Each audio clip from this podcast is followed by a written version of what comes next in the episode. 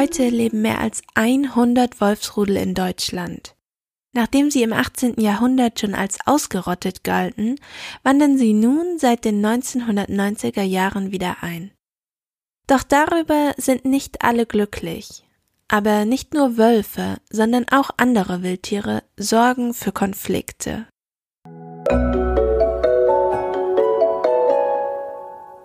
Querfeld ein Podcast. Wir reden über die Landwirtschaft der Zukunft.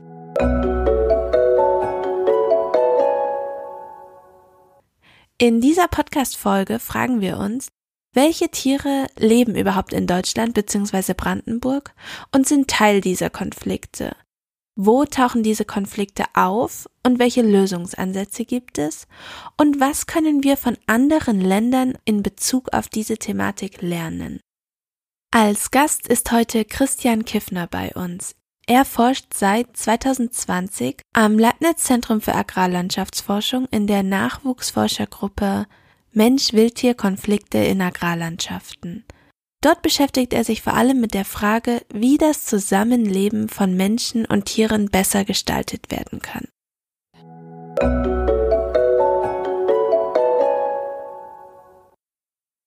Herzlich willkommen. Ich freue mich, dass du heute da bist. Wir wollen ja über Konflikte zwischen Wildtieren und Menschen sprechen. Und wenn wir darüber sprechen, bezieht sich das ja wahrscheinlich nur auf bestimmte Wildtiere. Welche sind das denn in Deutschland? Ja, grundsätzlich gibt es da eine ganze Reihe von Wildtieren, die potenziell Probleme für Menschen bereiten können. Mhm. Große Pflanzenfresser wie zum Beispiel Wildschwein können in einer Nacht erhebliche Schäden in, auf den Ackerflächen verursachen. Rehe oder Hirsche können dafür sorgen, dass Wälder sich nicht mehr natürlich verjüngen können.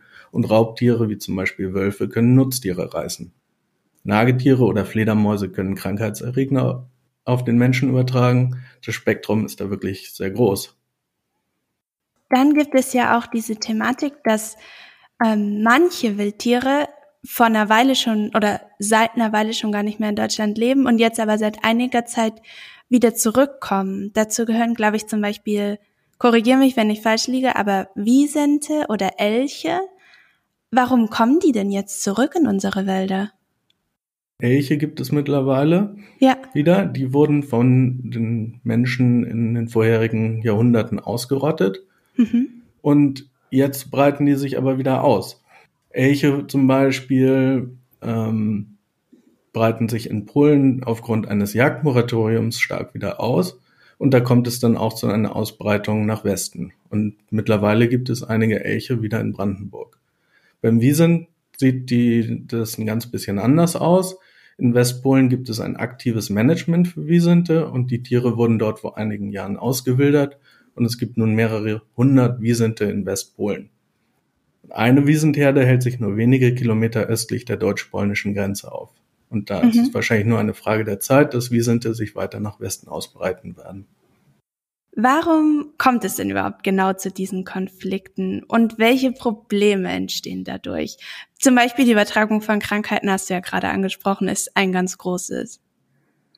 Ja, zu Konflikten kommt es immer dann, wenn Menschen sich durch Wildtiere negativ beeinflusst fühlen wenn Wildtiere Kulturpflanzen fressen oder Nutztiere töten oder eine Gefahr für Menschen darstellen. Und dann gibt es natürlich auch Verkehrsunfälle mhm. und wenn es zu Zusammenstößen mit größeren Tieren wie Elchen oder Wiesenten kommt, dann ist das nicht, natürlich nicht nur tragisch für Tiere, sondern das kann auch eine ganz erhebliche Gefährdung für Menschen darstellen. Und oftmals führen solche Konflikte auch dazu, dass der Abschuss der Tiere gefordert wird. Aber andererseits sind Wildtiere natürlich auch ein wesentlicher Bestandteil unserer Landschaft und sind meist streng geschützt. Mhm. Und dann kommt es häufig zu Zielkonflikten zwischen den Interessen einzelner Personen und dem Naturschutz.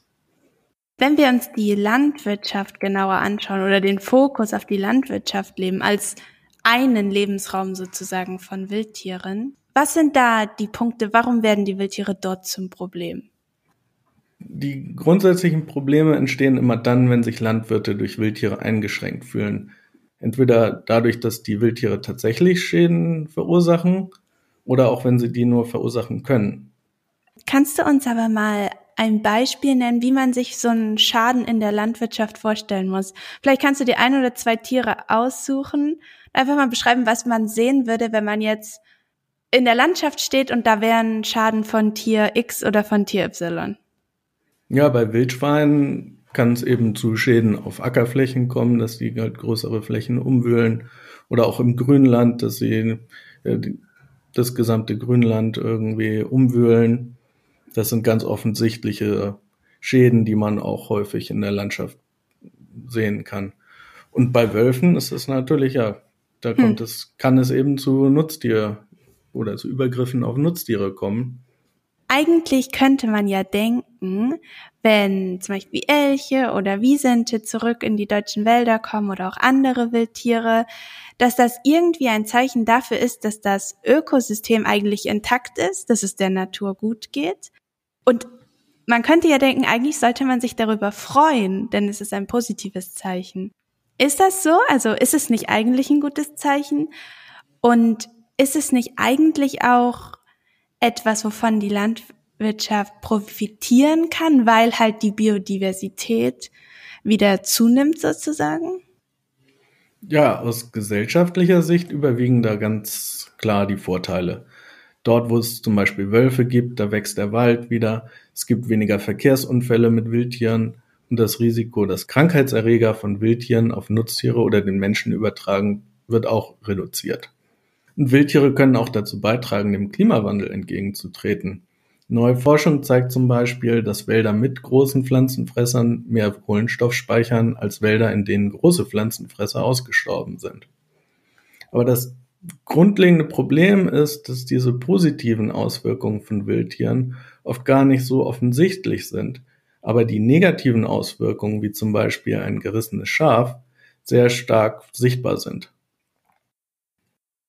Du versuchst ja in deiner Forschung auch herauszufinden, also du beschäftigst dich ja mit Wildtieren und versuchst natürlich auch herauszufinden, wie sich solche Schäden, die in der Landwirtschaft durch diese Wildtiere entstehen, von vornherein vermeiden lassen und dabei auch, wenn halt es doch zu einem Konflikt kommt, diese reduziert werden können.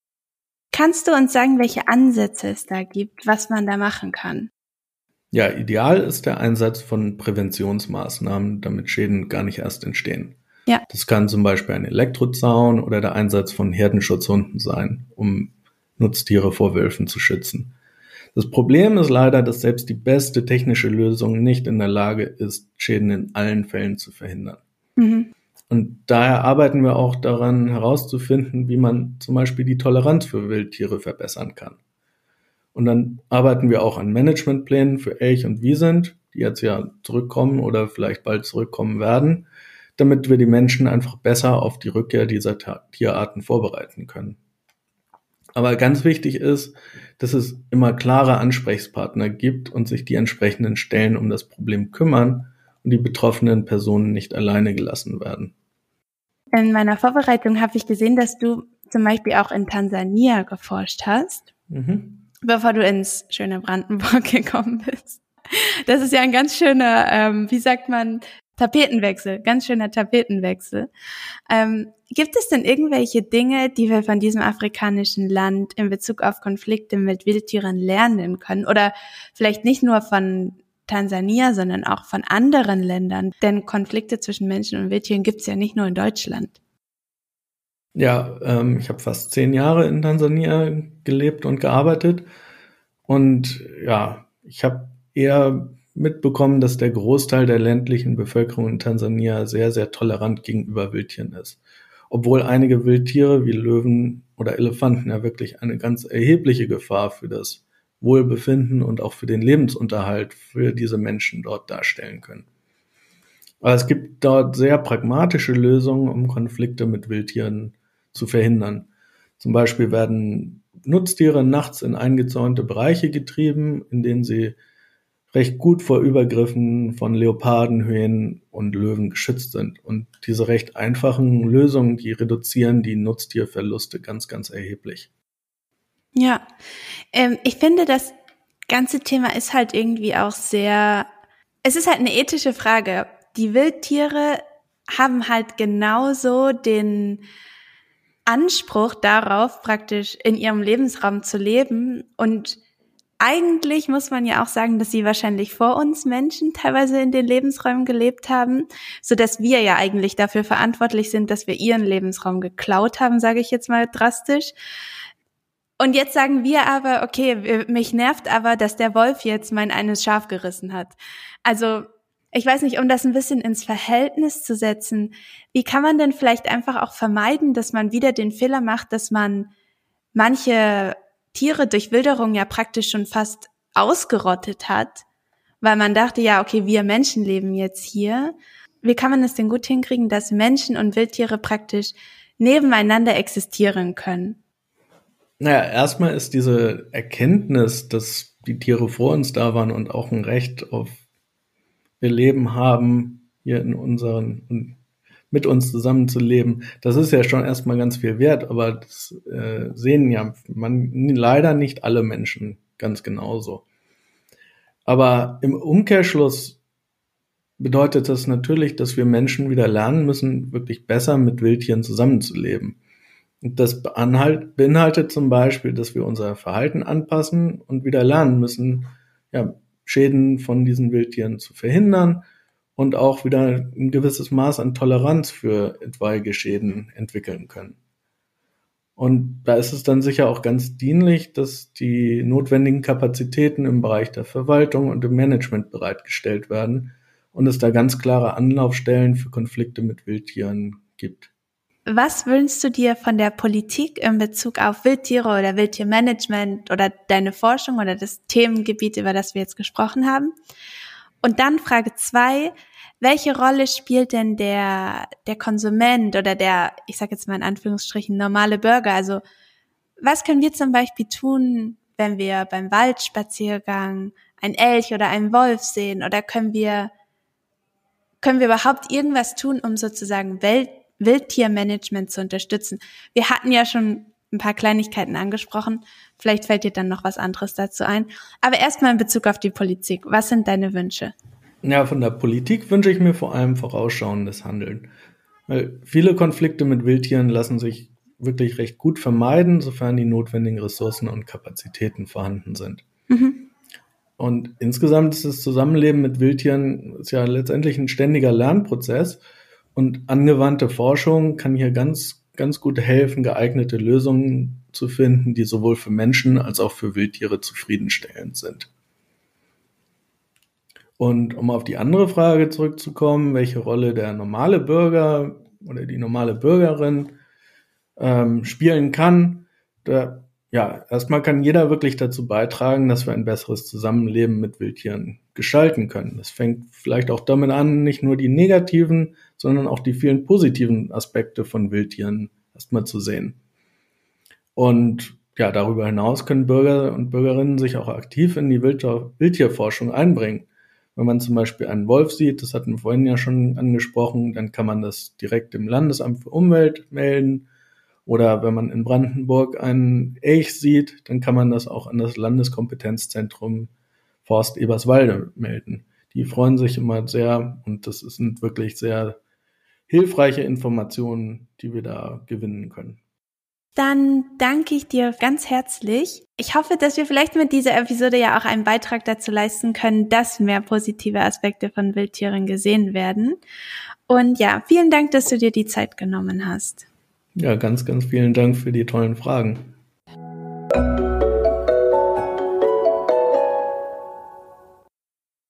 Wenn ihr unser Gespräch spannend fandet, dann empfehlen wir euch auch die Artikel Wildtiere im Lockdown sowie die Konfliktmanager auf unserem Blog. Weiterführende Informationen zum Thema findet ihr in den Show Notes. Und alle Podcast-Episoden findet ihr auch immer auf unserem Blog www.quer-feld-ein.blog, auf Spotify, auf Apple Podcasts, Google Podcasts, YouTube und wissenschaftspodcast.de. Auf unserem Blog findet ihr darüber hinaus auch noch weitere spannende Artikel rund um die Landwirtschaft der Zukunft. Und wir freuen uns natürlich auch, wenn ihr uns auf Instagram, Twitter oder Facebook folgt, unsere Beiträge liked, teilt und kommentiert. Und wenn euch der Podcast gefällt, dann gebt uns gern auch eine Bewertung auf Spotify und Co. Außerdem könnt ihr uns natürlich Fragen, Feedback oder Anregungen zum Podcast auch via E-Mail an querfeldein.zalf.de senden.